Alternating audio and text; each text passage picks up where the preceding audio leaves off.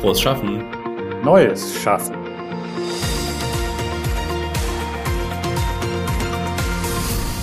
Ja, herzlich willkommen zu einer neuen Ausgabe von Frohes Schaffen, Neues Schaffen. Mein Name ist Oliver Herrmann, in der Deutschen Telekom verantwortlich für neues Arbeiten und ich freue mich, heute einen ganz besonderen Gast begrüßen zu dürfen. Er blickt auf eine Karriere als Musiker in einer bekannten Hamburger A Cappella Band zurück, er war lange Zeit Manager und Coach in San Francisco und ist heute wieder in Hamburg als internationaler Executive Coach tätig. Er vereint in seiner Arbeit tiefes intuitives Zuhören mit einer Vielzahl von Methoden und forschungsbasierten Systemen. Er ist mit zahlreichen psychologischen, spirituellen und physiologischen Studien und Konzepten vertraut. Vom Buddhismus bis Jung, vom Wahrzeichen bis zum Hoffmann-Prozess, von Vision Quests der amerikanischen Ureinwohner bis zur ganzheitlichen Ernährung. Ganz herzlich willkommen, Helge Hellberg. Ich freue mich, dass du heute bei uns bist. Vielen Dank, Oliver. Total schön hier zu sein.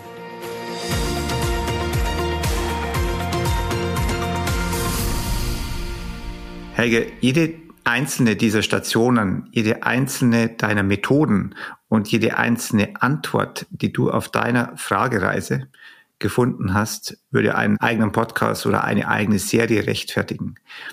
Lass uns heute mal versuchen, das zu fokussieren und den Blick auf etwas richten, bei dem all das zusammenkommt, auch in deiner Arbeit. Führung und Führungskräfte in dieser New Work Area, die geprägt ist von so viel Unsicherheit. Und gleichzeitig in dieser unsicheren Zeit gibt es ja von allen Seiten immer wachsende Erwartungen an Führungskräfte. Sie sollen Visionäre sein, echte Weitsicht beweisen, empathisch sein, Business Leader sein, digitale Experten. Sie sollen auf Distanz führen können und, und, und. Hast du in deiner Arbeit in den letzten Jahren bemerkt, dass sich bei deinen Klienten in den Unternehmen Führung verändert hat, beziehungsweise die Herausforderungen sich verändert haben? Ja, super Frage. Auch schön damit anzufangen. Also jede einzelne meiner Stationen hat eine spannende Geschichte dahinter, ganz viel lernen, ganz viel finden. Aber am Ende des Lebens für mich jetzt so meine Lebensweisheit und damit auch meine Coachingweisheit oder mein Ansatz zu dieser Frage nach Führung ist wirklich, da deuten alle Bereiche oder alle Ebenen oder alle Dinge, die ich getan habe, zu den gleichen Werten. Bei Führung für mich geht es um eine ganz bestimmte Haltung mit der wir dem Leben begegnen. Haltung im professionellen Feld, aber auch im privaten Umfeld. Ich glaube nicht, dass jemand ein guter Leader sein kann in der Firma und dann nach Hause geht und dort nicht sein Leben aktiv und liebevoll und bewusst führt. Oder vice versa, natürlich. Also das ist so ein Ansatz oder so ein Angang an das Leben selbst. Und wenn man das gefunden hat in sich, dann sieht man es auch gespiegelt in der Welt, wo es tatsächlich gelebt wird, wo es angewandt wird und wo es auch nicht gelebt wird, leider. Und wo es noch fehlt oder wo es noch wachsen darf. Zu deiner zweiten Frage, also mittlerweile würde ich sagen, alle guten Manager in Amerika, also auf jeden Fall auf einer Senior-Level-Ebene, arbeiten an diesem Thema, arbeiten an sich selbst. Denn Führung ist, da geht es nicht mehr nur um Expertise. Natürlich braucht man eine gewisse Erfahrung, aber Führung hat wenig mit dem Titel zu tun oder wenig mit dem Aufgabenbereich oder noch weniger, wie sehr du ein Experte bist. Also man kann auch ganz viele super talentierte sozusagen Experten um sich rum führen. Du musst da nicht der Schlauste sein. Und das ist genau die Veränderung. Wir sind ja von diesem Führung durch Autorität, durch Titel, kamen wir dann irgendwie durch Führung, durch Wissen und idealerweise hat dein Team viel mehr Wissen kollektiv als du alleine. Und jetzt sind wir in so einer Phase der Führung durch diese aktiven Werte, die gelebt werden. Nicht mehr durch Wissen allein auf jeden Fall, wenn überhaupt noch Wissen. Also darauf kommt es gar nicht mehr an. Es ist wichtig, dass du Wissen um dich rum hast, aber Führung und Wissen sind nicht unbedingt miteinander verknüpfbar. Hm. Macht das Sinn? Sehr viel. Kannst du was sagen zu diesen Werten, von denen du gesprochen hast, diese Haltung? Ja, ja, also du klar. trennst ja auf keinen Fall professionell, privat, logisch. Ja, wir haben nur ein Leben. Mhm. Und du sprichst von liebevoll. Also welche Werte müssen wir uns hier vorstellen? Ja, genau. Also klar, war ja auch so ein Cliffhanger, ne? Würde es klar, dass das jetzt dass alle sich fragen, was diese Werte sind. Also in der Benennung der einzelnen Werte wirklich, da geht's um die five Cs of Leadership. Courage, Care, Commitment, Curiosity und Clarity. Also Mut, Fürsorge, Entschlossenheit oder Commitment, Neugierde und Klarheit.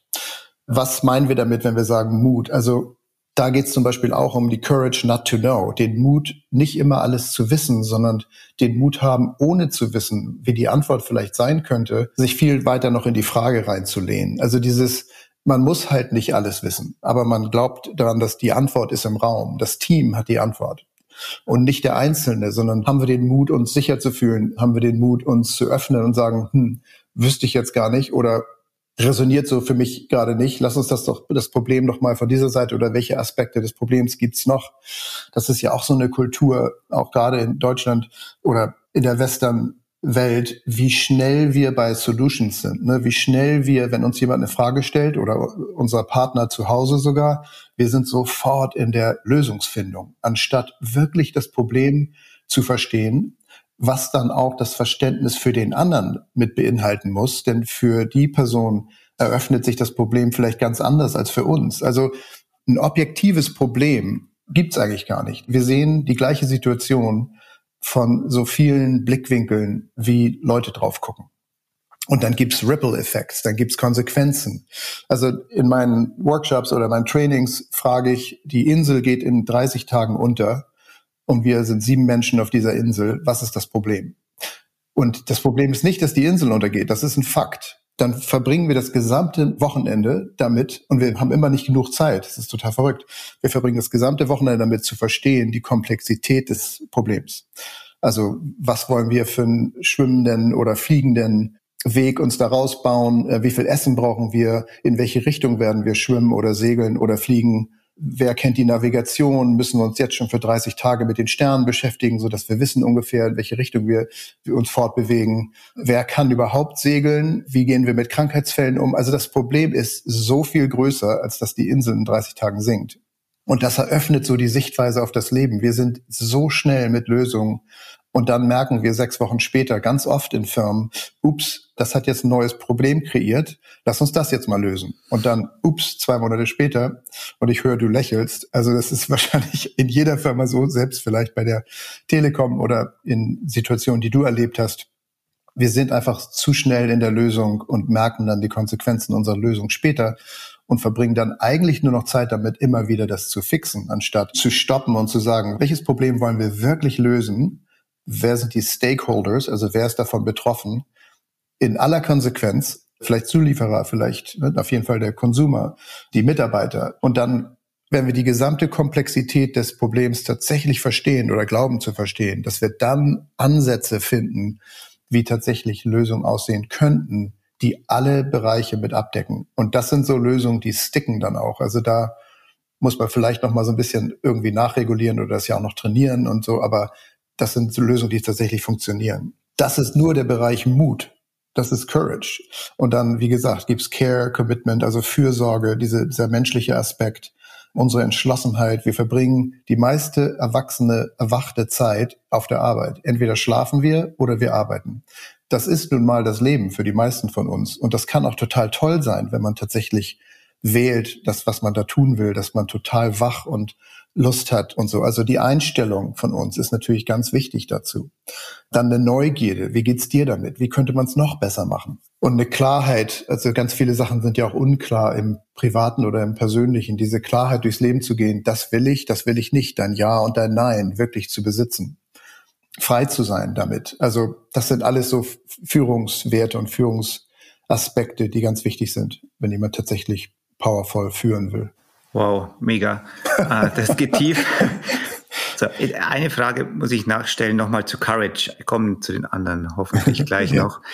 Und wahrscheinlich hat es was mit dem Mut zu tun. Aber vor 100 Jahren hat, ich bin von Haus aus theoretischer Physiker, deswegen kenne ich einen Physiker sehr gut, mein Idol Albert Einstein, der hat vor 100 Jahren schon gesagt, wenn er eine Stunde Zeit hätte, würde er 55 Minuten drauf verwenden, das Problem zu verstehen und zu planen und fünf Minuten für die Lösung. Ah, cool, wusste ich nicht. Mega. Im Grunde genommen ist das ja sehr ähnlich zu dem, was du sagst. Jetzt hat der Kerl vor 100 Jahren hat er, das hat er gesagt. Nachgemacht. Ach so, nee, mache ich jetzt nach. Ja, nee, okay. aber warum? Warum dauert das so lange, ja, bis das bei uns ankommt? Ja. Und nein, natürlich passiert das bei der Telekom nicht, ja, mhm. ähm, aber ja. bei allen anderen Unternehmen. Wieso genau. dauert das so lange? Dass ja, wir ist eine solche Grunderkenntnisse tatsächlich ja. ver verrückterweise und du musst mich unterbrechen, ja, wenn ich zu lange. Ich finde dieses Thema einfach so spannend und du bringst da diesen Kernpunkt der Menschlichkeit raus. Also es geht in diesem Leben wirklich für mich einzig und allein um Liebe oder Angst. Wir befinden uns in allen Situationen in einem konstanten, also Trigger and Reaction. Ne? Wir werden ja dauernd irgendwie mit Sachen bombardiert, die wir entscheiden müssen, bewusst oder unterbewusst. Und eigentlich sagt dein Unterbewusstsein oder dein Bewusstsein immer nur sicher oder unsicher. Liebe oder Angst. Kann ich das machen? Fühlt sich das gut an? Ist das toll? Wenn nicht, es gibt keine Grauzone, dann ist es immer, hm, nö, Abstand, Angst, dann muss ich mich irgendwie in Sicherheit begeben durch eine angstbasierende Tätigkeit. Zumachen, Abstand, weglaufen, whatever. Also wir navigieren dieses Leben emotional grundsätzlich auf der Basis von Entscheidungen zwischen Liebe und Angst. Und stell dir mal vor, in einer Firma, wenn jemand sagt, hm, was machen wir mit diesem Problem? Und einer würde sagen, hm, finde ich total spannend. Also ich habe überhaupt keine Ahnung, aber lass uns das mal richtig aufbrechen. Nee, ist einfach überhaupt noch nicht unsere Kultur. Das wäre genau richtig, sagt ja Einstein vor 100 Jahren und sagt jetzt Helge heute. Aber natürlich will man dann auch vor den anderen, in dem Moment ist die Angst so im Raum, weil das Team noch nicht die Sicherheit mit sich selbst hat oder die Führungsebene, dass man auch nicht wissen muss, sondern dass man erstmal mit Neugierde und größerer Wachsamkeit auf das Thema gucken will. Alle kommen sofort mit Ideen hoch. Und selbst die Führungsebene sagt ja nicht, hey, wir haben keine Ahnung, wie wir das lösen wollen, sondern die kommen da rein mit so einer ganz bestimmten Haltung von, hey, wir haben ein Problem und ich erwarte eigentlich von diesem Team, dass wir das in 15 Minuten lösen. Und das ist natürlich grundsätzlich falsch. Und da gibt's jetzt diesen Wertewandel. Amerika lebt uns ja ganz oft Sachen vor, nicht immer gut, aber manchmal auch echt wundervoll.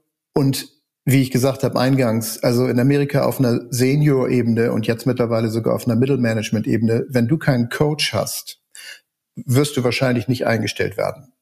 Weil das Einzige, was dich aus der Liebe oder Angstfrage rausholen kann und für dich Sicherheit kreieren kann, so dass du tatsächlich Liebe, Neugierde, Fürsorge, Klarheit, Mut wählen kannst, von Liebe motiviert, wirklich als Führungskraft und Liebe klingt in Deutschland immer noch, hat immer noch so ein bisschen Stigma. Aber ich meine wirklich Fürsorge und Empathie.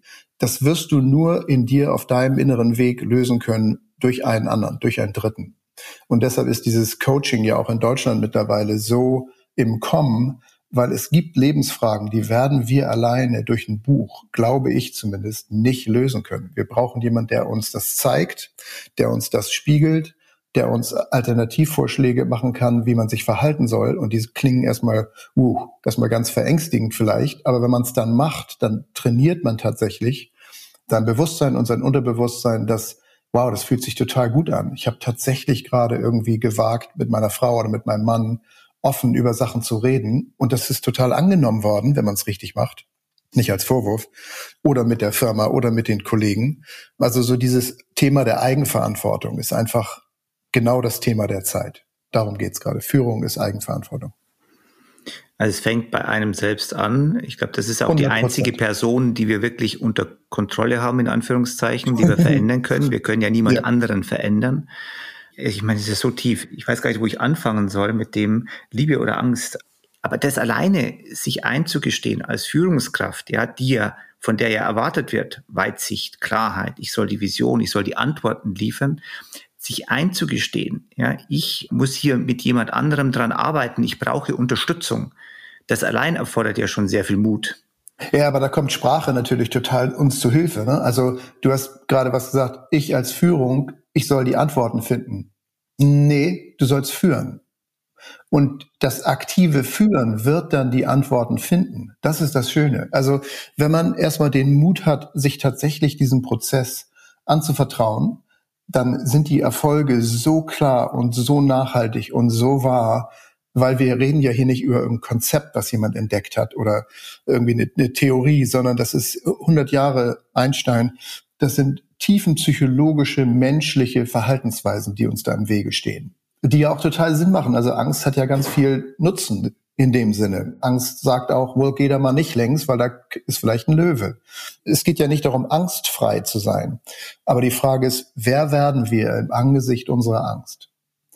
Werden wir dadurch ein angstvoller Mensch? Handeln wir aufgrund unserer Angst oder können wir die Angst erkennen und total annehmen und sagen, ja, das fühlt sich angstvoll an, aber ich mache es trotzdem, weil ich weiß, ich der Erwachsene selbst weiß, dass mir eigentlich nichts passieren kann und ich vertraue mir und das fühlt sich trotzdem irgendwie richtig an. Ich habe es zwar noch nie gemacht, aber ich werde das Ergebnis nur sehen, wenn ich es tatsächlich wage. Und natürlich würde man nicht gleich mit einer Revolution in einem Leben anfangen im Coaching, aber durch diese kleinen Erfolge können wir tatsächlich trainieren. Die Angst darf sein, absolut, die ist, die existiert. Aber wer werden wir im Angesicht unserer Angst? Und wenn du dann die ersten zwei, drei, vier, fünf Erfolge hast, dann bist du tatsächlich frei. Und dann bist du auch frei als Führungskraft. Dann gehst du da nicht auf Themen mit einer Angsthaltung generell rein, dass du alles wissen musst und Burnout folgt dann und der Druck auf Manager und sondern wenn du sagst, ich lehne mich total rein, ich habe total Lust auf die Arbeit, ich muss es nicht wissen, aber ich bin total hier, 100 Prozent und ich weiß, mein Team ist fähig und ich sehe die Antwort noch überhaupt nicht. Natürlich habe ich eine Idee generell, aber ich führe nicht mit der Antwort, sondern ich führe mit dem Prozess des Führens. Und da werden Welten freigesetzt. Das ist unfassbar powerful. Ja, kann ich gut verstehen. Und jetzt trotzdem nochmal diese Angst, weil du ja sagtest, es hat ja evolutionär äh, einen riesen Vorteil für uns gehabt. Wir haben damit ja als Menschheit überlebt mit dieser Angst. Ja, die hat ja auch einen sehr schützenden Aspekt. Das heißt, es geht nicht darum, angstfrei zu werden und einen angstfreien Raum zu kreieren, sondern diese Angst besprechbar zu machen, erstmal sich deren bewusst zu werden und für sich selbst erstmal auch Worte dafür zu finden und die anzuerkennen.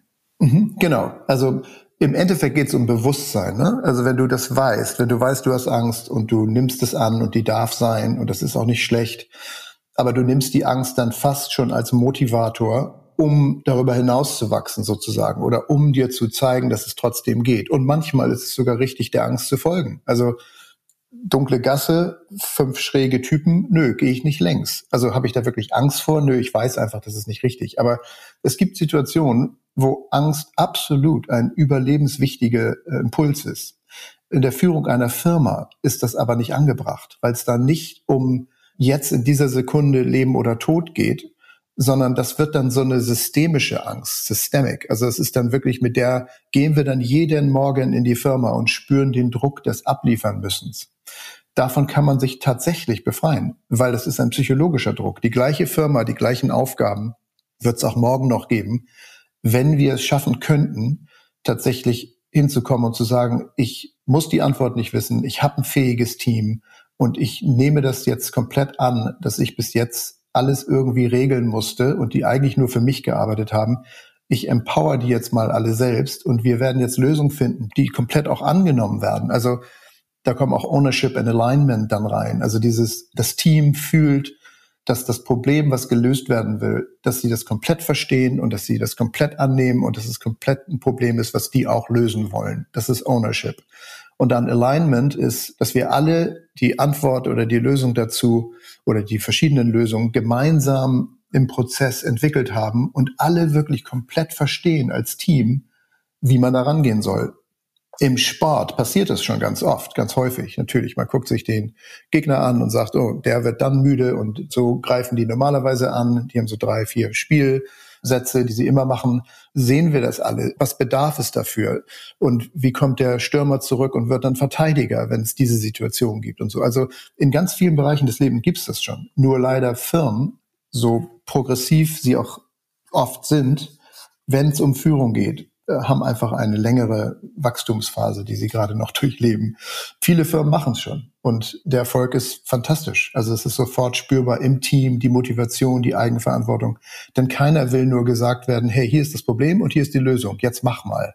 Das funktioniert meistens auch noch nicht mal. Also nicht nur, dass die Lösung nicht gut ist, weil man nicht alles bedacht hat, sondern das Team ist gar nicht motivated und wirklich Teil der Lösung. Da werden so viele Kräfte freigesetzt, wenn man es so macht. Diese Teameinbindung, dieses Ich verlasse mich auf dein Ja. Wenn du das jetzt machst, weil du es völlig verstanden hast, dann bist du auch eigenverantwortlich, du Teammitglied. Und das ist einfach wundervoll. Wir wollen tatsächlich ja einen Beitrag leisten. Ja. Welche Rolle spielt denn in dem Zusammenhang Kontrolle? Es wird gesellschaftlich erwartet, wir müssen das unter Kontrolle haben oder unter Kontrolle bringen. Das ist ja auch sehr viel stark unsere Sprache davon geprägt. Und auch im Unternehmenskontext, ja, Kontrolle ist ein hohes Gut. Ist das jetzt, was du hier beschreibst, der Gegenpol zu Kontrolle? Äh, nee, also Kontrolle, ich würde Verantwortung da reinbringen. Also das Wort, was fehlt, ist Verantwortung. Nur weil ich mein Team jetzt komplett in ihrer Verantwortung halte, heißt das nicht, dass ich nicht mehr verantwortlich bin. Also als Führungskraft, wenn ich die Führungskraft wäre oder bin, da kommen natürlich Reports. Also welche Informationen brauche ich, um zu schauen, dass wir tatsächlich im Ownership sind und wir tatsächlich im Alignment sind und das alle gleich verstanden haben. Und gibt es da auch noch eine Learning Phase, also so eine Lernphase des Teams, wo auch noch mal Fehler gemacht werden, ganz bestimmt. In der Eigenverantwortung heißt das nicht, dass man die Kontrolle abgibt im Sinne von Übersicht. Also ich würde absolut Reports und Berichte und Rückschlüsse und Meetings und wie läuft's jetzt damit. Also man muss natürlich dranbleiben. Das entbindet einen nicht von der Verantwortung. Aber Kontrolle, wie du sie beschreibst, ist ja genau dieses Modell. Ich habe die Antwort, ihr macht es jetzt und jetzt muss ich kontrollieren, dass ihr es tatsächlich macht, weil ihr habt sowieso kein Ownership da drin. Es war ja gar nicht eure Idee. Da ist Kontrolle dann wirklich als Kontrollmechanismus eines Prozesses, der nicht eigenverantwortlich läuft, absolut wichtig. Aber davon wollen wir ja weg. Weil auch Motivation des Teams, ne, also dieser Ripple-Effekt von Benefits, wenn man anders führt, sind endlos. Also ich will ja nicht sagen, dass das dann irgendwie glückliche Ehen kreiert, aber dieses ein total empowerter Mitarbeiter, auf den man sich wirklich verlässt und der das auch weiß und der an der Lösung mitgearbeitet hat, der kann Arbeit tatsächlich als absolut stolze Manifestierung seines beruflichen Seins sehen. Und in wie vielen Firmen haben Leute das Gefühl überhaupt nicht? Also da nehmen wir denen wirklich was weg, was die ja bereit sind zu geben. Diese Identifikation mit der Arbeit ist absolut möglich und wundervoll tatsächlich. Alle sind damit glücklicher. Du sagst an anderer Stelle, jeder will gesehen werden und jeder will einen Unterschied machen. Das ist quasi die Manifestation dessen, richtig? Genau. Also in psychologischer Arbeit hat man mittlerweile das irgendwie so auf diese zwei Kriterien des Menschseins runtergebrochen. Ja, wir wollen gesehen werden für den, der wir wirklich sind. Also welche intrinsischen Qualitäten bringen wir zu einer Sache, zur Arbeit, zum Beispiel super gutes Zuhören oder Kreativität oder Verlässlichkeit oder wer sind wir nicht im Tun, sondern im Sein intrinsisch und wird das gesehen und machen wir damit wirklich einen Unterschied. Also eine Führungskraft, Leadership gibt es ja auch diese Formel oder die Definition, die ich oft benutze. Leadership is defined in the quality of specificity in acknowledging the other. Das ist natürlich eine Mouthful, aber genau, Leadership ist in der spezifischen Wertschätzung des anderen verankert. Das heißt, genau das können wir unseren Mitarbeiter wirklich sehen. Nicht nur hast du gut gemacht oder toll, dass du das bis Freitag hingekriegt hast, sondern wow, so wie du zuhörst, hört keine andere hier im Team zu. Oder deine Genauigkeit ist einfach wundervoll. Du bist einfach ein sehr akkurater Mensch. So. Oder deine Fürsorge für den Kunden, wenn der kommt. In dem Fall ohne den Kunden. Deine Fürsorge ist wundervoll. Und ich sehe dich, weil du hast letztes Mal, als die Kunden kamen, genau gewusst, wer welchen Kaffee trinkt. Whatever. Gibt's tausend Beispiele, genau. Aber dieses intrinsische Qualität und wirklich als Führungskraft die zu sehen und die zu benennen und zu sagen, das macht unser Team ganz besonders und extraordinary. Also du hast hier einen ganz wichtigen Platz, den du hast und einnimmst. Aus der Sicherheit heraus, aus der Sicherheit des Teams, das zu hören, aus der Sicherheit des Mitarbeiters, das zu hören, setzt man einfach unfassbare Kräfte frei. Also das Fundament von Liebe oder Empathie ist Sicherheit und das Gegenteil ist Angst. Also unser Job ist nicht mit Liebe zu führen, sondern dem Team Sicherheit zu geben als allererstes. Wow. Fühlt sich mega gut an. Ähm, jetzt, jetzt haben wir ja in den letzten zwei Jahren durch die Pandemie ganz viel remote gemacht. Ja, viele aus dem Homeoffice, dort wo es möglich war. Wie kann sowas funktionieren oder gelingen? Ja, diese Nähe, die du beschreibst, diese Specificity, ja, of acknowledging the other. Also wie kann ich das machen? Geht das überhaupt remote oder braucht es nochmal eine andere Kompetenz auch bei Führung? Na, es geht ja nicht nur um die Kommunikation, sondern um die Haltung. Ne? Also wenn eine Führungskraft das lebt, das muss man dann auch nicht alle drei Tage sagen. Wenn das wirklich gelebt wird, wissen das die Mitarbeiter. Dann wird es auch gesagt. Dann wird es auch remote gesagt.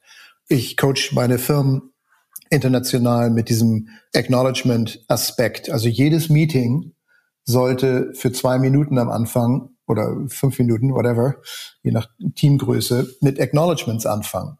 Und das ist erstmal ungewohnt so, aber nach drei Wochen finden es alle mega, weil meine Top-Firmen in Amerika wirklich fangen jetzt an oder haben angefangen, ihre Meetings mit, ja, ich wollte noch Peter acknowledgen, weil Peter, wow, deine Fürsorge letzte Woche, du hast da so und so und so und so gemacht und das war einfach fantastisch. Da arbeiten Menschen dann plötzlich zusammen, die komplett am Start sind. Da freut man sich, da wird der Arbeitsbereich, der ja die meiste erwachende Zeit ist in unserem Leben, wird wirklich harmonisch, sicher, friedvoll, soll ich sagen, liebevoll, auf jeden Fall empathisch. Und wir wissen ja, also Empathie, es gab eine Studie vor ein paar Jahren, dass 96 Prozent aller Menschen sich einen mehr empathischen Boss wünschen was Empathie bestimmt in verschiedensten Fällen heißt, in verschiedensten Variationen. Aber die würden nicht einer Gehaltserhöhung folgen in einer anderen Firma, wenn der Chef mehr empathisch wäre. Also uns ist Empathie wichtiger sogar im Endeffekt als das Geld. Ob man da nur ein bisschen mehr macht, wenn der Chef oder wenn die Führungskraft, der Manager menschlich nicht nett ist oder liebevoll ist oder empathisch mit uns umgeht und uns Verantwortung gibt und uns vertraut und offen reden kann, dann würden wir sogar da bleiben, wo es weniger Geld gibt. Also das ist uns so wichtig als Menschen, dass wir gesehen werden und einen Unterschied machen und wirklich uns begegnet wird. Und das ist die Verantwortung von Führung heute. Das müssen Führungskräfte angehen. Wir müssen in dem Sinne gute Führer unseres eigenen Lebens werden, liebevoll, offen, frei, mutig, sicher. Wir können unsere Themen nicht in der Weise in die Firma bringen, wie wir sonst unser Leben leben. Es ist unsere Verantwortung als Führung. Führung ist verdient und Führung ist verdient, wenn du an dir arbeitest. Das ist kein Titel oder keine Power. Und dieses an dir arbeiten hat äh, nur bedingt etwas mit Expertise und Wissensaneignung zu tun, sondern vor allem eben das, was du gerade eben beschrieben hast, an dieser empathischen Haltung, an der Haltung zu sich, zu einem Leben und dementsprechend zu einem Team. Genau, das ist ja nicht schlimm, sondern es ist wundervoll. Das ist Mut, aber deshalb ist Führung halt verdient. Also wie viele Führungskräfte kommen zwei Minuten zu spät zum Meeting und das ist okay, weil sie einfach wichtig sind. Das ist natürlich überhaupt nicht okay. Die Werte, die wir von unseren Kollegen wollen, die müssen wir selber verinnerlichen, die müssen wir selber leben. Ansonsten führen wir ja nicht. Also was ist überhaupt Führung? Das ist ja total interessant. Also führen wir nicht, weil wir alles wissen oder weil wir nun mal ein Role Model sind von so, wie es sein soll, sondern führen wir, weil wir mutiger sind, weil wir mehr fragen, weil wir mehr am Start sind, weil wir noch committeter sind, weil wir immer wieder den Weg des Dialoges, der Fragestellung. Also sind wir Führung, weil wir uns befreit haben, dass uns unsere Angst definiert. Das ist Führung. Das ist Führung. Nicht, dass wir angstfrei sind wieder, sondern dass wir uns so weit befreit haben, dass die Angst uns nicht definiert. Das ist tatsächlich eine Führungskraft. Und Führung braucht auch Gefolgschaft, also Followership. Ja klar, also ganz viele Leute wollen ja auch geführt werden. Also ich würde mich auch einem guten König oder, also wenn das uns vorgelebt wird, ist das gar keine Frage. Eine Führung bindet dich dann ja auch ein. Ne? Wenn du in einem Team bist und du kannst deinem Chef oder deinem Manager komplett vertrauen, der nimmt dich mit rein, der erklärt das Problem, der fragt nach wirklich, wirklich, nicht nur weil es eine Theorie ist oder weil es gelernt ist, sondern der fragt wirklich nach unserer Expertise wir überlegen uns das zusammen. Äh, wow, da passiert ganz viel. Und du hattest ja auch gesagt, Breakdowns. Also es wird in diesem Kontrollzeitraum, der nicht Kontrolle ist über, sondern Kontrolle von, wir bleiben einfach dran in unserer Verantwortung und schauen, dass der Prozess gut läuft. So, das ist ja Fürsorge, nicht aus Angst, ich muss das jetzt alles kontrollieren und jede Handlungsweise, sondern wir schauen, dass das jetzt gut umgesetzt wird, so, na, völlig klar. Da darf es auch Breakdowns geben. Also kein Prozess, selbst dann, läuft completely flawless, läuft komplett problemlos. Aber ein Breakdown in dem Sinne ist eine Chance für ein Breakthrough, also vom Breakdown zum Breakthrough. Das heißt, wir nehmen die an. Okay, es gab eine Sache, die haben wir nicht bedacht. Okay, was können wir davon lernen? Wie müssen wir darauf jetzt sofort reagieren? Und wie können wir systematisch das einbauen, sodass unsere Lösung, die wir ganz toll erarbeitet haben, sogar noch besser wird? Also selbst ja, so ein Breakdown ist immer nie ein Riesenproblem, bis man es zum Riesenproblem macht. Es ist für mich eher ein Data Point, es ist Information. Okay, ja, nicht toll, aber wollten wir auch nicht. Also in unserer Fürsorge ganz klar, wir wollten es nicht, aber es ist passiert. Was können wir davon lernen wirklich? Nicht nur, wir können es beheben. Und dann werden richtig gute Ideen, brillante Ideen oder brillante Lösungsansätze. Und dann muss man sie auch höchstwahrscheinlich erst in ein paar Monaten wieder wirklich checken, weil die Welt geht ja weiter. Keine Antwort ist ja endlos. Also was wir heute an Antworten kreieren, kann in vier Monaten schon wieder komplett nicht mehr passen. Das heißt nicht, dass sie falsch war, sondern dass die Welt weitergegangen ist. Also wir müssen ja dauernd eigentlich unsere Prozesse und unsere Lösungsansätze überdenken, in Frage stellen, checken, so nicht kontrollieren, aber checken, passt das noch? Ist das immer noch zeitgemäß? Ähm, passt das noch zu unserer Entwicklung als Firma gesamt? Und das ist ja eher spannend. Also wir wollen es ja immer besser machen. Hm. Ich würde gerne noch einmal auf Liebe oder Angst zurückkommen. Und zwar, ja. es gibt ja, weiß nicht, ob es das ist, aber wenn ich mit Organisationsentwicklern oder Change Managern spreche, dann fragen die immer, was ist deine Burning Plattform? Wir brauchen eine Burning Plattform für Veränderung. Das ist ja eigentlich, ich erzeuge permanente Angst. Ist das überhaupt noch zeitgemäß dann in dem Kontext? Ich verstehe die Frage auch gar nicht. Wir brauchen eine Burning-Plattform für Veränderung. Ja. Okay, habe ich so noch nicht gehört. Ähm, ich weiß nicht mal genau, was die damit meinen. Ja, irgendwo ein dramatisches Ereignis, dass, wenn wir jetzt nichts ändern, das dann auf uns zukommt. Der Komet, der auf die Erde rast, ja, oder deine Insel, die in 30 Tagen oh. Also quasi also untergeht. Ist, sorry, aber das ist so alte Denke. Oh. Ja, also wenn das wirklich gemeint ist, nee, nee, nee, total toll und auch klang jetzt sehr nach Kritik, ist es vielleicht auch, aber das ist für mich zumindest alte Denke. Also dieses, ein Team kann nur dann motiviert werden, wenn wir alle aus Todesangst uns da so reinschmeißen, dass wir irgendwie komplett motiviert sind. Ja, klar, das ist wahr, weil Angst ist ein Riesenmotivator. Es ist nur nicht der Motivator, an den ich glaube. Angst ist so ein momentaner Adrenalinschub als Element und wovon ich rede, ist Freiheit. Also ist dieses, okay, da kommt ein Komet auf uns zu. Wir haben es schon 20 Mal bewiesen, dass wir es können. Lass uns komplett das Problem verstehen und daran gehen und wir haben nur vier Tage Zeit. Okay, das ist alles gegeben. Aber langfristig, glaube ich, kannst du Erfolg viel mehr und nur über Sicherheit kreieren, nicht über Angst. Angst potenziert sich. Also dann hat man auch plötzlich vor anderen Sachen Angst, dann hat man Angst, dass der Kollege einen lächerlich findet, dann sagt man vielleicht nicht noch einen weiteren Gedanken, weil man sowieso schon keine Zeit mehr hat und man hat Angst, die Zeit war eh schon zu knapp. Und also Angst ist nichts, von dem ich gelernt habe, dass nachhaltig tatsächlich ein schöneres Leben am Ende dabei rauskommt. Vielleicht kriegst du schneller eine Lösung hin, das mag sein. Und in einem Notfall würde ich trotzdem nicht aus Angst reagieren, aber braucht man auch schnelle Lösungsansätze. Aber selbst da, also der Arzt, der im Krisengebiet sitzt und sicher Sachen ansagt und Handlungsweisen vorgibt, dem würde ich viel mehr vertrauen als jemand, der irgendwie panisch aus Angst einfach nur Befehle raushaut. So, also ja, ich kann die Idee verstehen, wir haben vier Tage Zeit und der Komet kommt und wir sind alle total in Angst und jetzt lassen wir eine Lösung finden, aber das ist überhaupt nicht mein Ansatz. Und das ist auch nicht der Ansatz, den ich sehe, der jetzt tatsächlich Leute einbindet und öffnet und sicher machen lässt und über sich hinaus wachsen lässt. Ja, aber es gibt ja die Sorge, die hinter dieser Burning-Plattform als Motivationsinstrument auch steht, dass wenn sich Menschen zu sehr sicher fühlen, dass dann sowas wie Complacency, also irgendwie so Zurücklehnung mhm. und ja, geht uns ja, ja. gut, erfolgt. Das stimmt auch. Also klar, die Sicherheit zu so einem Maße, wo man irgendwie dann sagt, ich muss mich sowieso um nichts kümmern, aber davon reden wir ja auch nicht. Also das sind beides extreme Formen, ne? Complacency oder ich bin komplett nicht mehr dabei. Wie viele Leute gehen zum Job und haben eigentlich schon gekündigt, aber machen ihn trotzdem noch? Das ist genauso schlecht wie Leute, die nur zum Job gehen, weil sie so eine Angst haben jeden Tag, dass sie dann gar nichts mehr sagen. Wir wollen genau beides nicht. Also wir wollen ja ein ganz engagiertes, freies, tolles, sicheres, aber auch wirklich engagiertes Leben. Also weil wir wollen einen Unterschied machen. Die Leute, die aus Sicherheit complacent werden, haben eigentlich, wenn du wirklich guckst, darunter nur Angst vor Veränderung.